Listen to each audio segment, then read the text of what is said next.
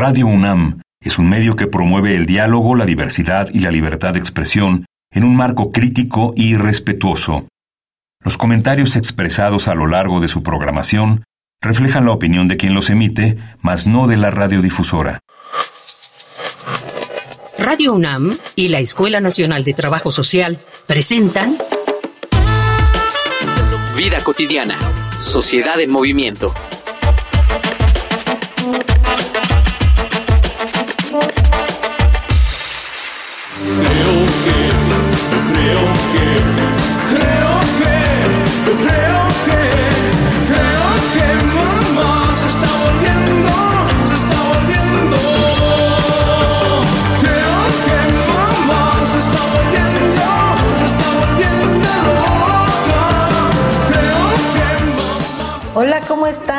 Bienvenidas, bienvenidos a este su programa Vida Cotidiana, Sociedad en Movimiento. Mi nombre es Gloria Tocunaga y tengo el placer y el honor de estar con ustedes, de compartir este espacio tan maravilloso de la Escuela Nacional de Trabajo social.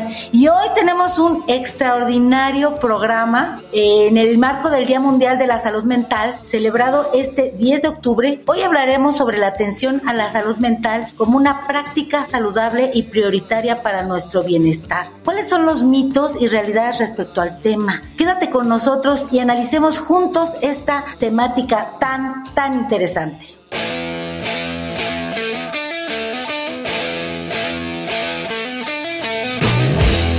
Loco. Hasta hace muy pocos años, esta definición nos parecía clínicamente acertada y definía claramente una carencia en la salud mental de las personas y que podía implicar que fueran un peligro para las personas a su alrededor o, en muchos casos, una situación ridícula. La locura se representaba con bocas abiertas con la lengua de fuera, cabello despeinado, risas sin sentido y camisas de fuerza. Es una suerte que, con el tiempo, nos hayamos vuelto un poco más sensibles al respecto, no tanto por los estereotipos lamentables, sino por comprender que la salud mental no tiene un solo rostro. No es siempre una condición que implica medicamentos o encierros. Los problemas de salud mental no son siempre ruidosos, y algunas personas sufren un silencio tan profundo que ni siquiera ellas mismas saben que están enfermas. Necesitamos ser conscientes de nuestra salud mental para atenderla a tiempo y ofrecerle su espacio. Es por eso que en esta emisión de Vida Cotidiana, Sociedad en Movimiento, hablaremos sobre algunos mitos y realidades de la salud mental con el doctor Jesús Ramírez Gutiérrez, terapeuta humanista familiar y docente del Instituto Mexicano de Ciencias de la Educación, Psicología y Administración.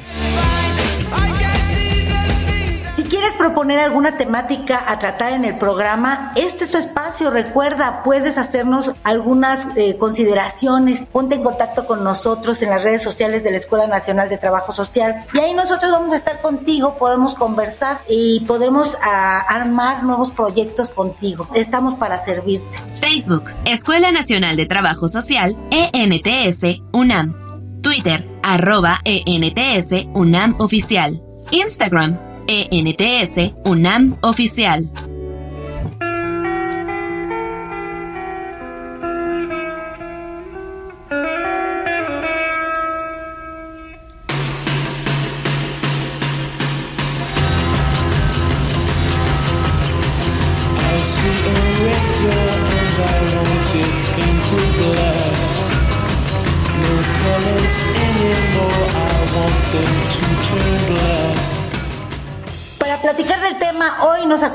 Doctor Jesús Ramírez Gutiérrez, que es terapeuta humanista familiar y docente del Instituto Mexicano de Ciencias de la Educación, Psicología y Administración. Vamos a hablar, recordemos, de este tema tan interesantes, mitos y realidades de la salud mental, sobre todo en nuestro país, ahora después de nuestras nuevas contextos que hemos sufrido, que hemos tenido que vivir, como la pandemia, pues es importante, es importante que sigamos adelante y tengamos estas conversaciones para poder fortalecernos como sociedad. Y pues bienvenido, doctor Jesús Ramírez Gutiérrez, bienvenido a este su programa Vida Cotidiana. Muchas gracias, muchas gracias. Agradezco la invitación y bueno, un tema muy, muy delicado actualmente que a veces eh, se ve con buenos ojos, a veces como charlatanería, pero muy, muy, muy importante tema. Muchas gracias, pues vamos a iniciar. Por ejemplo, definamos, definamos qué es la salud mental. Es un poco complicado poderla decir, pero bueno, la Organización Mundial de la Salud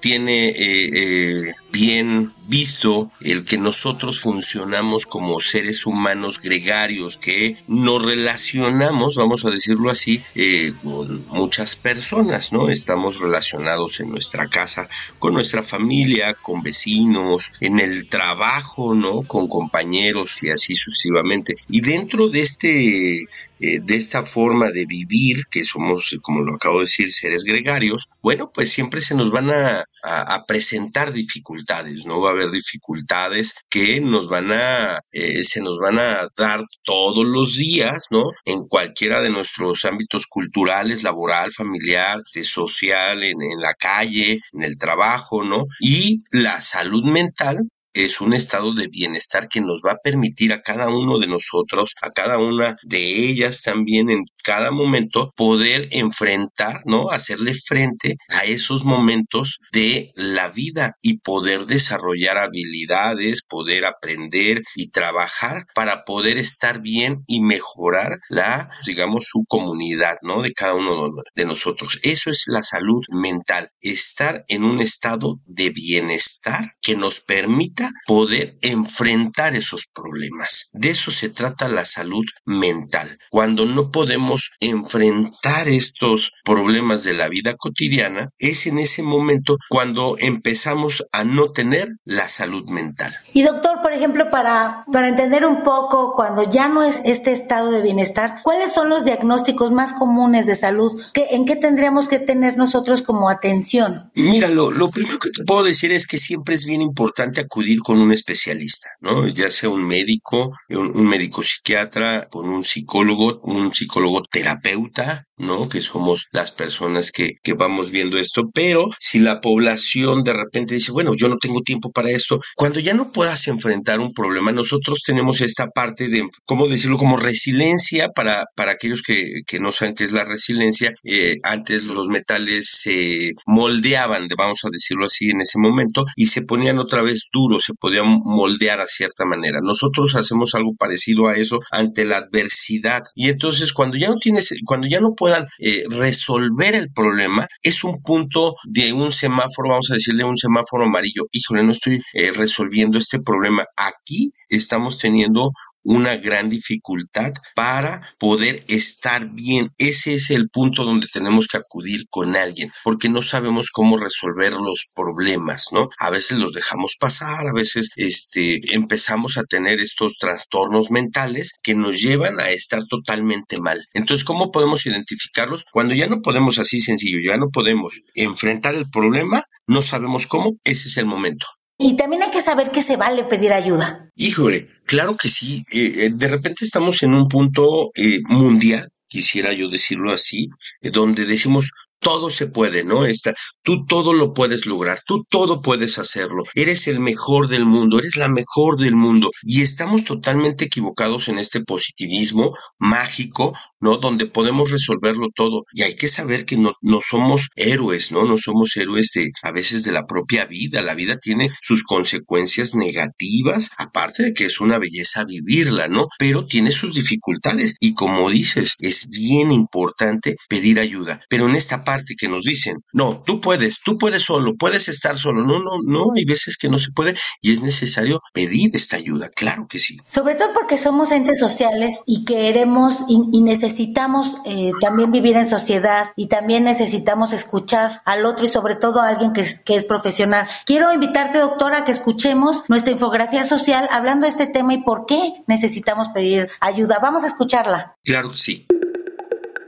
Infografía social.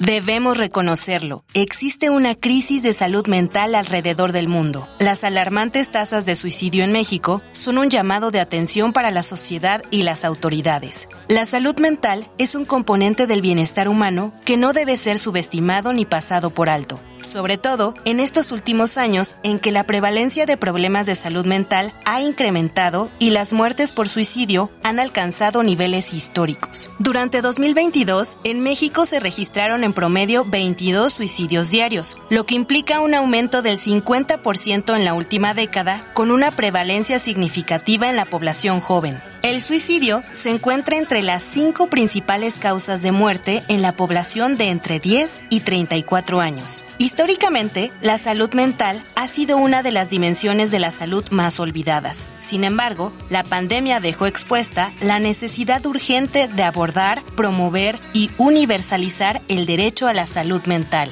De acuerdo con un reporte de la UNAM, en el 50% de los intentos de suicidio se identificaron causas como trastornos psicóticos, ataques de pánico, ruptura de la pareja, la muerte de un ser querido, una enfermedad crónica terminal o la pérdida de estatus económico o del empleo.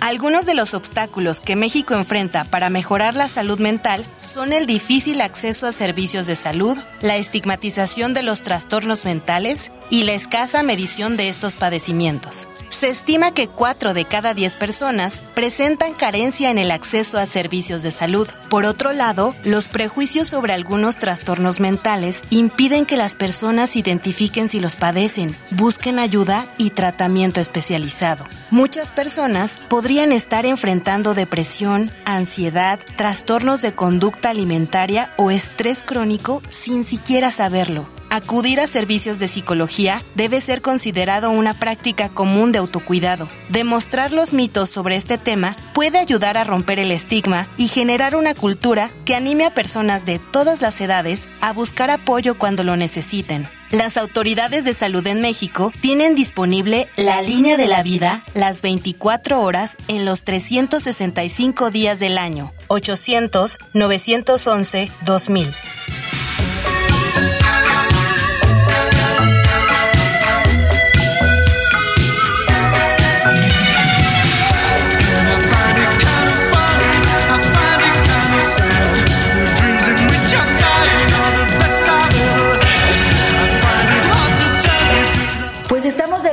Estamos hablando de un tema sumamente importante que es mitos y realidades de la salud mental. Estamos en el programa Vida Cotidiana, Sociedad en Movimiento y está con nosotros el doctor Jesús Ramírez Gutiérrez, terapeuta, humanista familiar y docente del Instituto Mexicano de Ciencias de la Educación, Psicología y Administración. Y entonces, pues hablando de, la salud mental, después de escuchar estos datos que son tan importantes de la salud mental en nuestro país, lo que ha pasado en los últimos tiempos, pues nosotros, eh, ¿cómo afecta? ¿Cómo afecta en la vida cotidiana? ¿Cómo afecta a los otros cuando no estamos en nuestro centro, cuando nuestra mente no, no puede tranquilizarse o no puede estar en las mejores condiciones? Según mi experiencia, ¿no? Lo que yo he visto en el consultorio, la gente cree que, por ejemplo, podemos tener un problema, vamos a decirlo, en nuestra casa, ¿no? Y dicen, deja el problema en tu casa, no te lo lleves, déjalo, ese es problema de tu casa. Pero eso es como decir, pues deja una pierna en tu casa, deja un brazo en tu casa y tú vente acá a trabajar o vete a hacer las cosas que tienes que hacer para poder tener el sustento día a día, para poder estudiar, porque bueno, también le pasa a los niños, jóvenes, adultos, eh, personas de la tercera edad,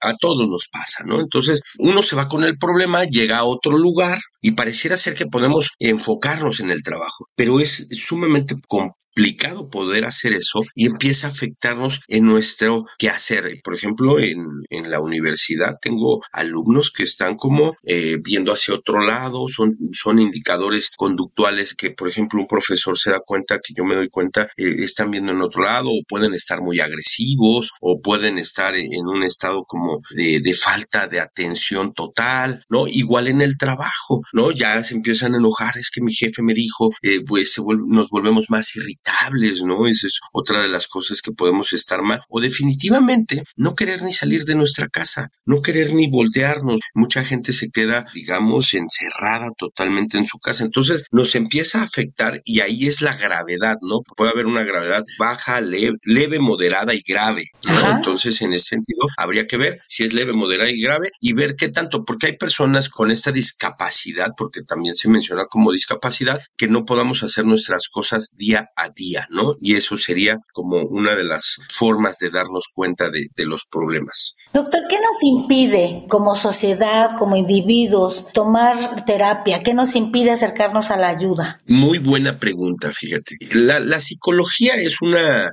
eh, es una ciencia muy nueva para eh, los años que lleva la humanidad, ¿no? Vamos a pensarlo así para que todos lo puedan visualizar. Eh, tenemos dos mil años después del pensamiento de Cristo, ¿no? Y la psicología, desde que se empieza a desarrollar en el siglo pasado, pues ha de tener como 100 años y ya formal ha de tener unos 70, 80 años formal, ¿no? En este sentido. Entonces, en México eh, no ha de tener más de 70 años eh, desde que en la UNAM afortunadamente se abre la carrera de psicología y entonces las generaciones pasadas no creen en la psicología. Ha sido un tema muy recurrente porque las personas dicen, no, la psicología no sirve. A mí qué me va a estar diciendo un muchachito de 24 años y yo tengo mucha más experiencia. Y entonces esta parte de las personas de ir pensando que no funciona se ha ido cambiando poco a poco. Ha costado mucho trabajo y otro tanto también que, bueno, nos vamos a encontrar siempre personas que no son profesionales, personas que no hablan con un sustento, con un respaldo de una universidad y empiezan a fomentar cosas que no son parte de una terapia, ¿no? Entonces esto dificulta que se que las personas crean en su totalidad.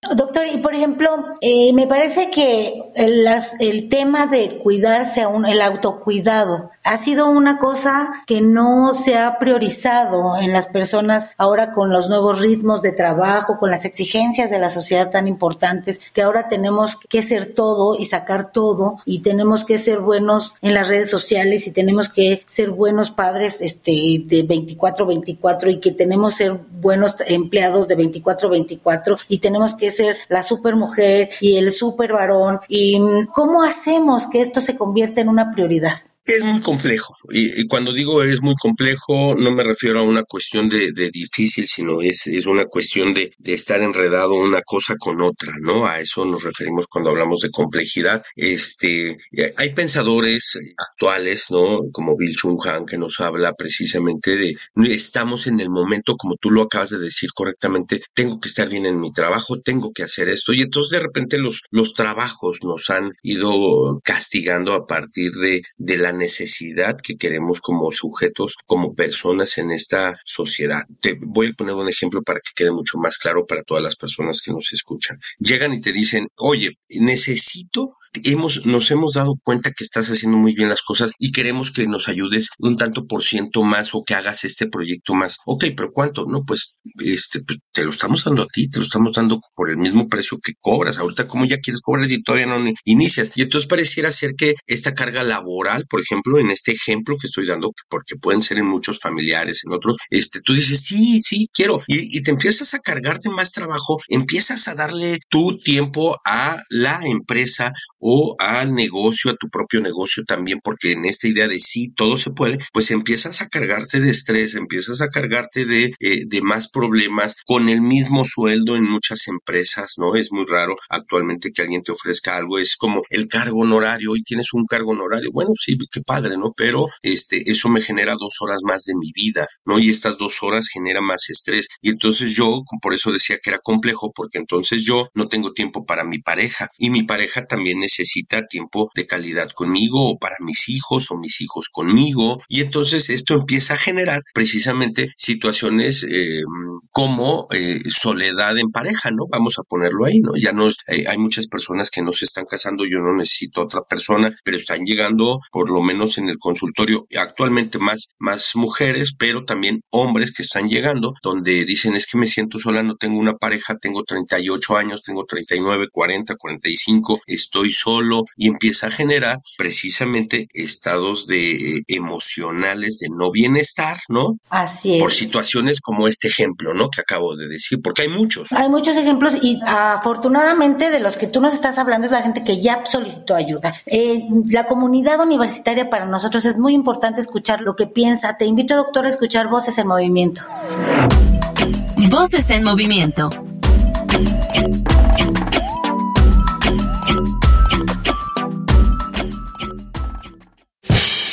Hola, soy Luis Rojas, soy estudiante de comunicación de quinto semestre y estudio en la FESA Catlán.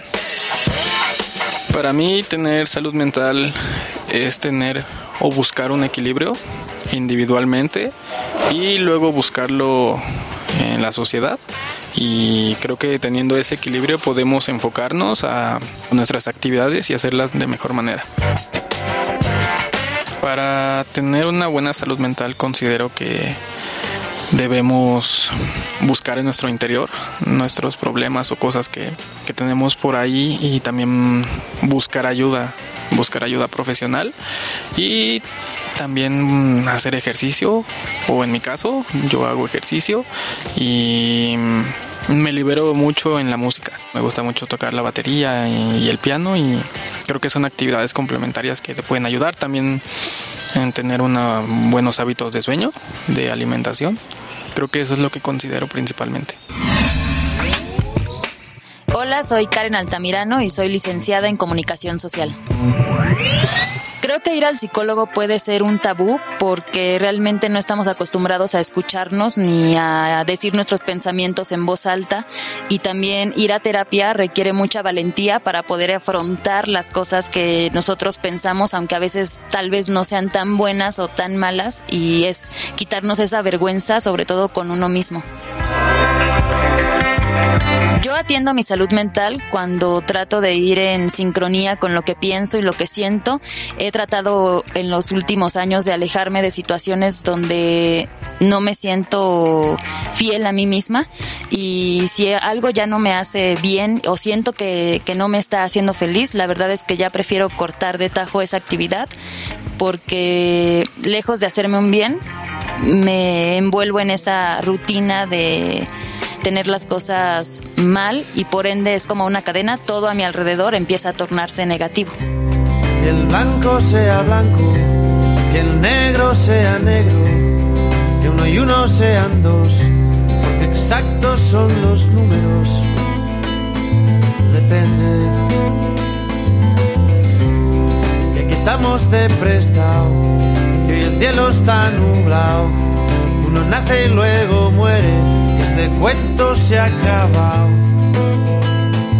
Depende, depende, de qué depende. De según cómo se mire, todo depende. Depende, de qué depende. De según cómo se mire, todo depende.